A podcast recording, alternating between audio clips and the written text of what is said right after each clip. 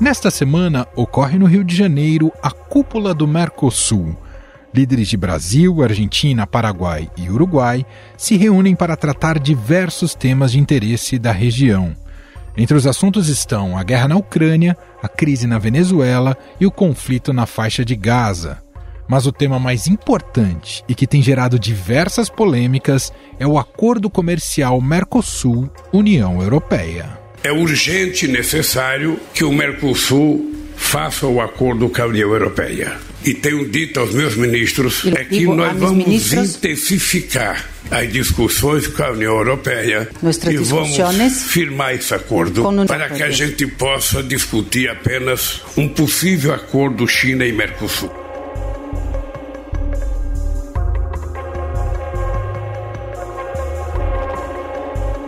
Lula esperava que até o fim da presidência do Brasil na liderança do bloco ele pudesse anunciar esse acordo. Mas, aparentemente, as coisas esfriaram.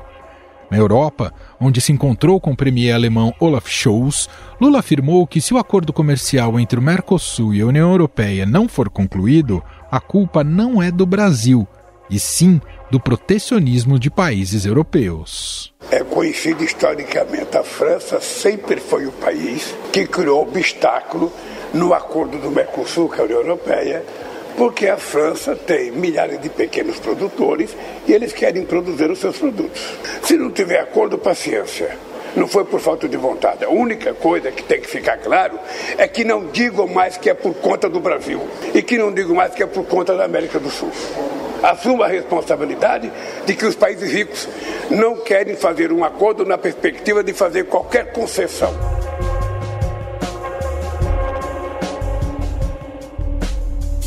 A Alemanha é o principal parceiro brasileiro na Europa. Segundo dados da Agência Brasileira de Promoção de Exportações e Investimentos, a Apex Brasil, em 2022 o comércio bilateral movimentou 19 bilhões de dólares.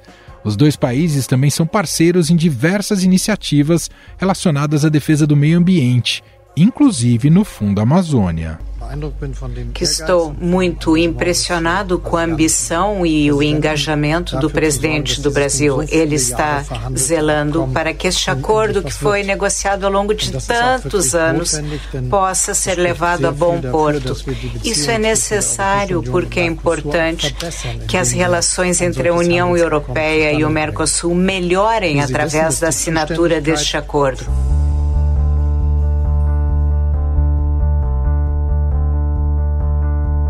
O principal entrave para um desfecho positivo deste acordo passa pelo presidente francês Emmanuel Macron.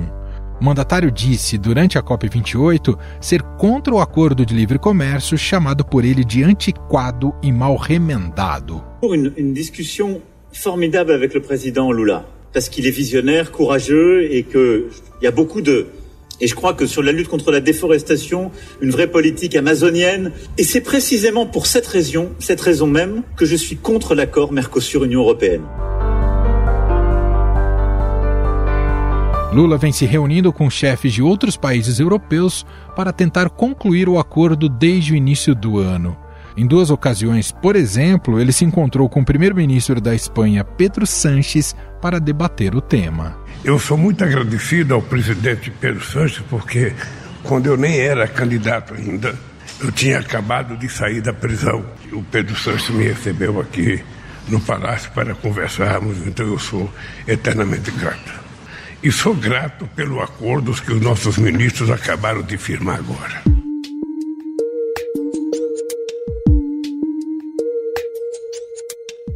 Desde 1999, Mercosul e União Europeia tentam fechar um acordo de livre comércio. No entanto, os termos seguem esbarrando em diversos entraves, como as disputas ambientais e as resistências de alguns governos. Um último ponto, não menos importante, diz respeito ao compromisso estabelecido no acordo para que os signatários cumpram o Acordo Climático de Paris, que prevê limites à emissão de gases de efeito estufa e o aumento da participação de energias renováveis na matriz energética dos países. Segundo a União Europeia, uma parte do acordo tratará de manejo sustentável, conservação de florestas e promoção de negócios com responsabilidade ambiental.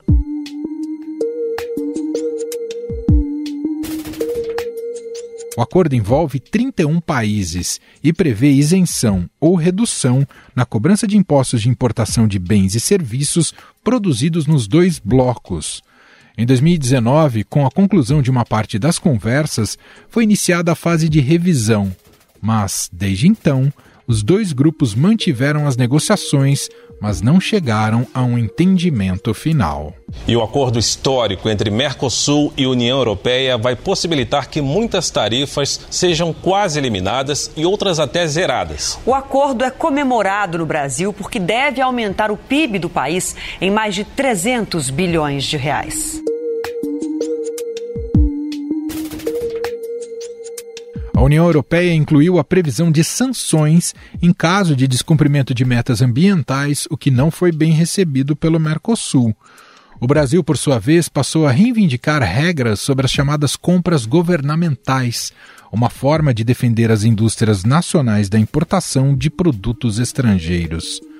Por causa desses entraves, o comissário de comércio da União Europeia, Valdis Dombrovskis, cancelou a viagem ao Brasil para finalizar o acordo comercial, segundo o jornal Financial Times.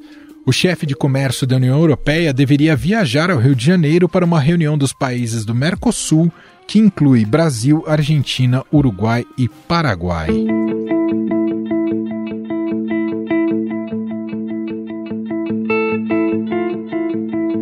Soma-se a isso as rachaduras no Mercosul. O presidente do Uruguai, Lacalle Pou, já disse que quer negociar com os países fora do bloco. Recentemente, o novo presidente da Argentina, Javier Milei, declarou que quer deixar o grupo de países e liberar os empresários para negociar pessoalmente. Caso argentino sería ir en contra del Mercosur. ¿Por qué? Porque el Mercosur es una unión aduanera que en realidad favorece a empresarios que no quieren competir en contra de los intereses de los argentinos. Afinal, o acordo entre Mercosul e União Europeia de fato subiu no telhado? De quem é a culpa?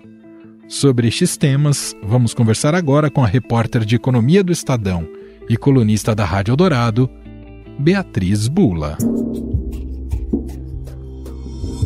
Oi, Bia, tudo bem? Seja bem-vinda por aqui.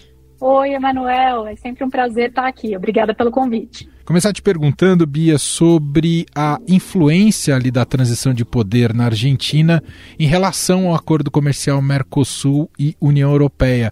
A chegada do Milei à presidência do país vizinho pode melar o acordo, Bia? Emanuel, é, a chegada, a transição de poder na Argentina, que está em curso, é, ela já teve um efeito para a conclusão desse acordo comercial Mercosul e União Europeia. A reunião que aconteceria nesta semana no Rio de Janeiro e sobre a qual havia, havia grandes expectativas de que, de fato, fosse possível finalizar, concluir esse acordo de uma vez, ela foi cancelada. Ela não vai acontecer mais de maneira presencial, vai haver um encontro virtual entre europeus e latinos, mas isso se deu em razão da transição política na Argentina. Os argentinos avisaram né, os seus parceiros do Mercosul na semana passada que não celebrariam um acordo é, desse porte nas vésperas aí da posse do novo presidente Javier Milei.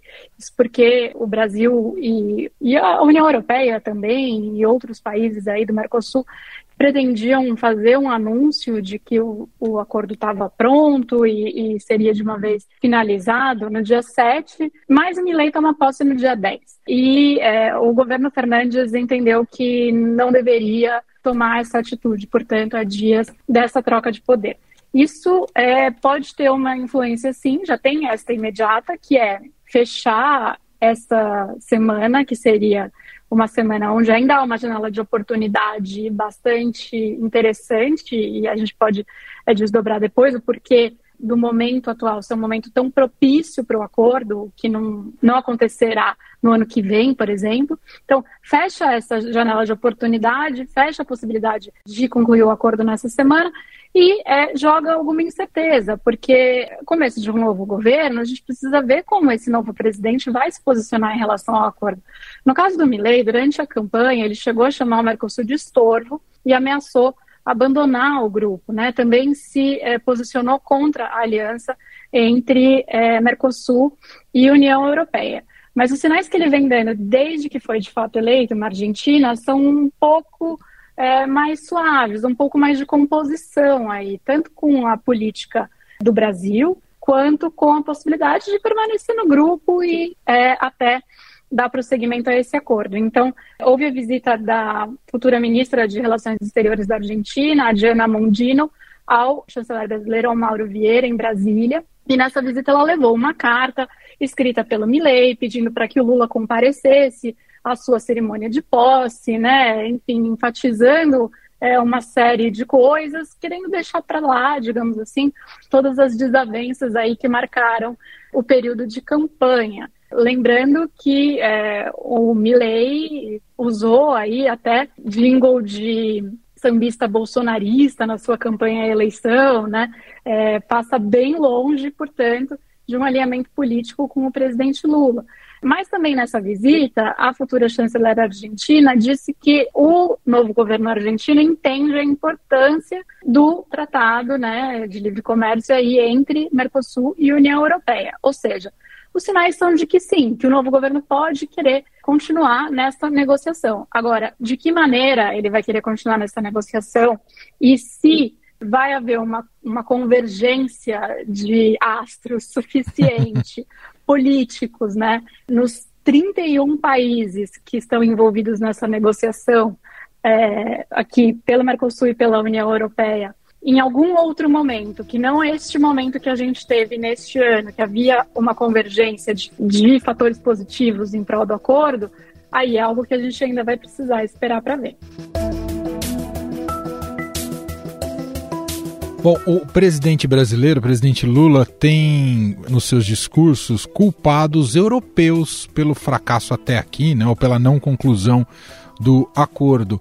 Quais são as principais reclamações do Lula em relação aos europeus, Bia? Nos últimos dias, o Lula até chegou a dizer que eh, se esse acordo fracassasse, é, ia ficar muito claro, né, patente, de quem era a culpa. Eu acho que há algumas reclamações possíveis de serem feitas aos europeus e que têm sido feitas é, pelo governo brasileiro.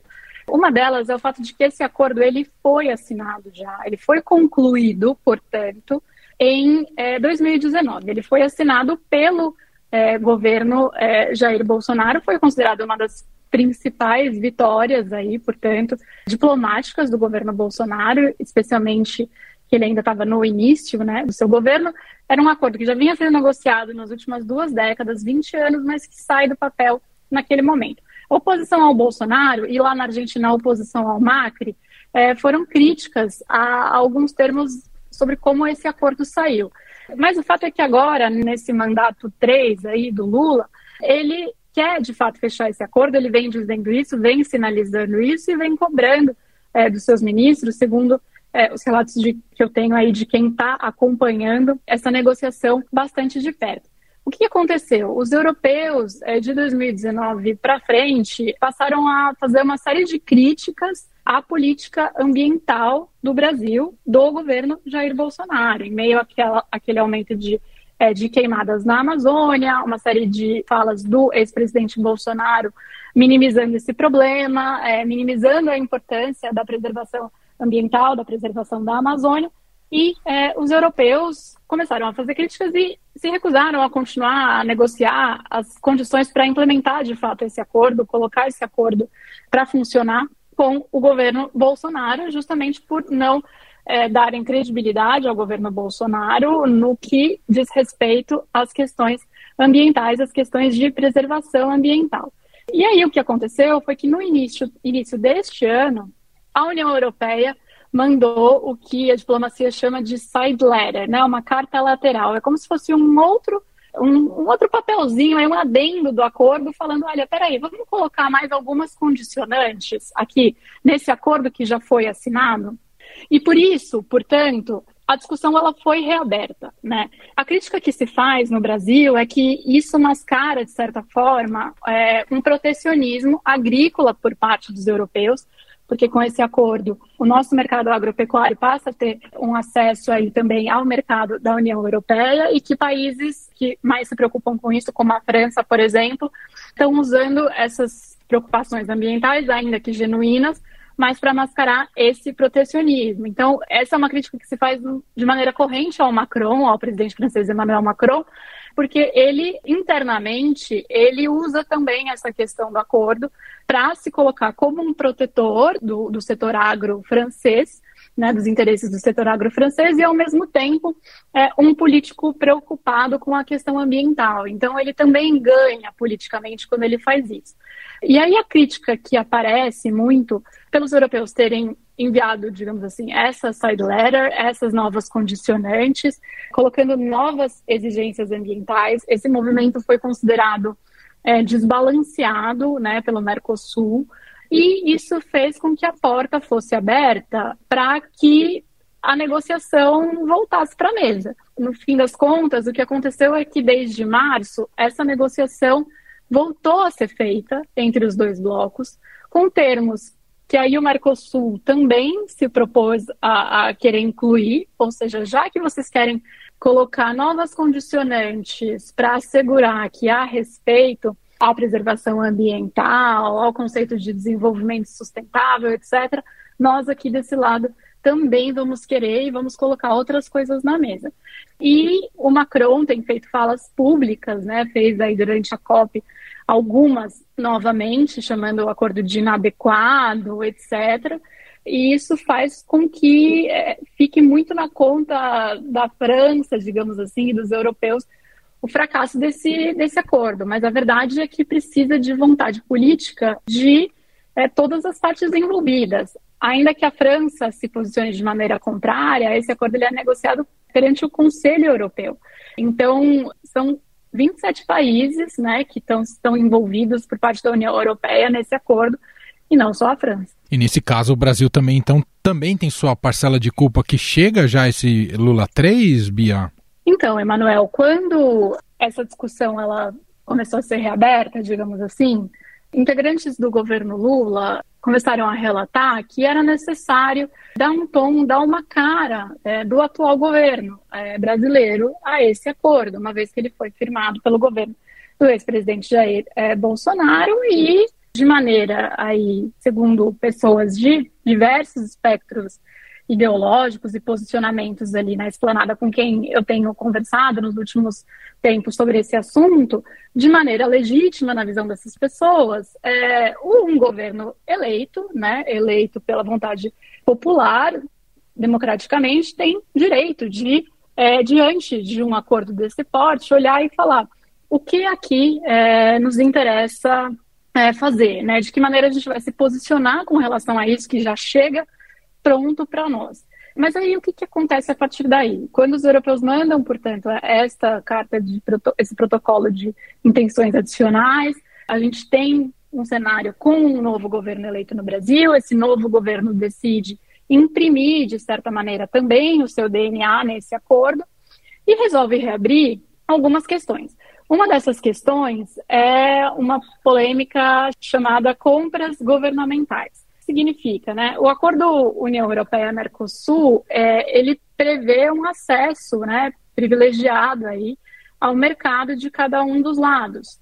Então, ele trata de diversas áreas, diversos temas, e um deles, inclusive, é sobre as compras governamentais, as compras públicas, ou seja, quando o governo vai contratar, né, ele vai abrir uma licitação, vai contratar, ele pode preferir uma empresa nacional ou não, por esse acordo União Europeia-Mercosul, ele é obrigado a dar tratamento às empresas europeias igual ao tratamento que ele vai dar às empresas nacionais e às empresas é, do restante do bloco. Esse é um dos capítulos de uma série de é, discussões que fazem parte desse acordo, que abarca temas como bens, serviços, facilitação de comércio e também compras governamentais. É, e aí o Lula, desde eleito, o que, que ele veio falando? Ele veio falando que era preciso usar as compras governamentais para incentivar algumas áreas do governo. Nesse capítulo é, do acordo, da forma como ele foi assinado, a ideia é dar competitividade para os estrangeiros nas, nas, contratações públicas e limitar os casos que são feitos sem licitação. Então, as empresas europeias não podem ser discriminadas, digamos assim, no, nos processos de licitação no Brasil, salvo em alguns casos. Já estavam previstas exceções para essa questão é, da, das políticas públicas que desejam é, promover aí o desenvolvimento de empreendedorismo, o desenvolvimento do setor da defesa, compras estratégicas para a área da saúde, por exemplo, já foram previstas exceções nesse capítulo das compras governamentais. Mas uma parte da esplanada, e aí com o aval é, do, do presidente Lula, decidiu rediscutir esse tema e colocar, incluir algumas outras exceções. Isso a gente publicou no Estadão em julho, dividiu a esplanada. Alguns ministérios, a gente escreveu na época, né, os ministérios da Indústria e Comércio, Planejamento, Defesa e Agricultura eram contrários a esse movimento de reabrir a discussão sobre compras governamentais. Do outro lado estavam a Casa Civil, o Itamaraty, o Ministério da Saúde e o Ministério da Gestão. E aí os interlocutores desse primeiro grupo diziam que parte dessas exceções que estavam sendo pleiteadas eram desnecessárias, ou seja, já estavam, de certa forma, abarcadas no texto, iam atrasar o debate, atrapalhar esse processo de negociação, e isso podia inviabilizar uma conclusão rápida. E essa conclusão rápida, ela era desejada justamente porque, todos os lados sabiam, as condições geopolíticas eram favoráveis a esse acordo nesse segundo semestre de 2023. E em 2024 o cenário muda. Então, o governo Lula, enfim, está jogando a culpa aí para os europeus. De fato, há uma resistência por parte uhum. de alguns países europeus, como a gente tem visto na França, declaradamente. Por outro lado, europeus também dizem: bom, mas a gente ia para a reunião né, no Brasil, a gente não foi porque não vai ter como continuar em meio a esse cenário na Argentina, precisa aguardar o que vai acontecer na Argentina. Há um jogo de disputa sobre quem deve ficar com a culpa por esse uhum. fracasso sim. do acordo nesta semana. Mas sim, o Brasil tem a sua parcela de responsabilidade também no momento em que o tempo era precioso né, para finalizar esse acordo. Bom, uma novela que se arrasta há mais de 20 anos e com esse cenário complexo que você acabou de nos apresentar, Bia, é possível que o acordo seja rejeitado, por exemplo, ou ainda é possível manter a negociação de pé, Bia? Os negociadores brasileiros é, têm dito que é possível manter a negociação de pé, que a negociação caminhou muito nos últimos meses, está muito madura, muito avançada, que realmente há pontos que ainda precisam ser, nós que precisam ser desatados, mas que até seria possível de fato assinar esse acordo agora, é, nesta primeira semana de dezembro, não fosse é, essa situação da Argentina. Sim, é, tecnicamente é possível fechar esse acordo politicamente vai depender, é, vai depender um pouco do posicionamento do Milley, né? É, quando que ele vai resolver pegar esse assunto para ver, para se debruçar, lembrando que uma troca de governo aqui no Brasil fez com que o governo brasileiro tomasse o seu tempo também para analisar e ponderar as questões que queria trazer é, em relação ao acordo. E o mesmo pode acontecer agora na Argentina, né? Então, em termos de timing, quando que o Milley vai vai se posicionar com relação a isso, como que ele vai se posicionar com relação a isso também, são os indicadores que está todo mundo esperando para ver, é, para entender para onde que a, que a coisa vai, para onde que essa novela vai e por quanto tempo mais ela vai se arrastar. Quanto mais perto chegar também das eleições para o Parlamento Europeu, no, que são em junho do ano que vem, mais complicado fica novamente. E aí, lembrando que depois de, de, finalizado, ainda é preciso que esse texto passe aí pelos parlamentos dos países envolvidos. Enfim, tenha um processo também para sua implementação. Bom, voltar um pouco à estaca zero para a gente ouvir por que, que é importante esse acordo, quais são as vantagens desse acordo. Em linhas gerais, né, tem muitos detalhes, mas em linhas gerais, por que, que seria importante, pro, olhando aqui pela nossa perspectiva para o Bloco Sul-Americano, Bia? Emanuel, são duas regiões muito populosas, né? Então seria aí é, um dos maiores acordos de livre comércio existentes no mundo. Concluir esse acordo vai dar para os dois lados né, vantagens competitivas, acesso a um mercado gigante. É, a gente está falando aí de integrar um mercado que de mais de 750 milhões de habitantes, criando aí é uma das maiores áreas de livre comércio do mundo hoje e oferecendo vantagens competitivas em grau assim sem precedente de cooperação para isso. A estimativa que é feita pelo governo é, federal brasileiro, pela Secretaria de Comércio Exterior, é que é, haja um incremento de quase 90 bilhões de dólares no PIB brasileiro em 15 anos com esse acordo, além de aumentar os investimentos no país, com ganhos aí também de quase 100 bilhões de dólares nas exportações para a União Europeia.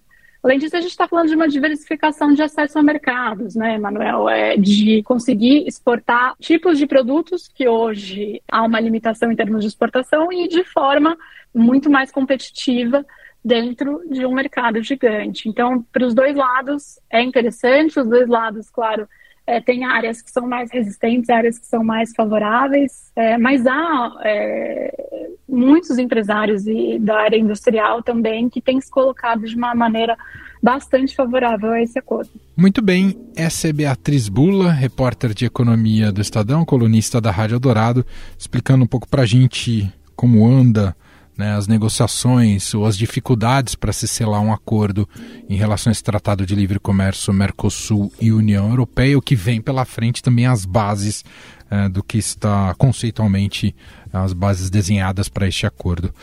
Bia, muito obrigado, muito bom te ouvir, até uma próxima. Até a próxima, eu que agradeço.